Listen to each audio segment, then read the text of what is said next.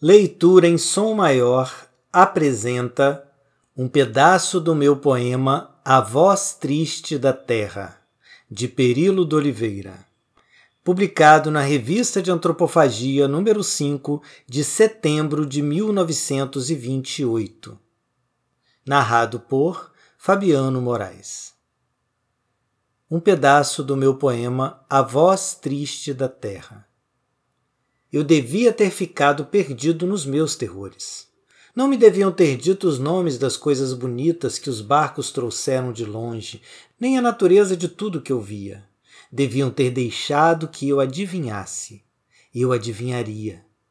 E nem me ensinaram a amar as coisas tão simples e puras que eu tinha na terra, e deram-me uma alma mais velha e mais triste que a minha, e eu, que era menino, dei para pensar e envelheci esquecido de mim mesmo.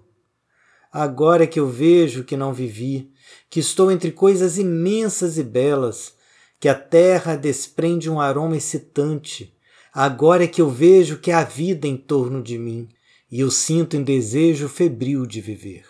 Agora é que eu quero a alma ingênua que a terra me deu para sentir, para gozar isto tudo, isto tudo que vejo juntinho de mim. Voltar, mas agora que eu devo ir buscar a alma forte, a alma pura, a alma simples de outrora. Agora, meu Deus, eu não posso voltar. Os rumos são outros. Não sei para que lado ficou meu passado. Já nem sei como andar. Me perco no tempo, me perco no espaço e sofro esta angústia sem fim de ficar. E há tantos caminhos que fogem, chamando. Mas agora, meu Deus, é impossível voltar. Leitura em som maior, o som da sua leitura.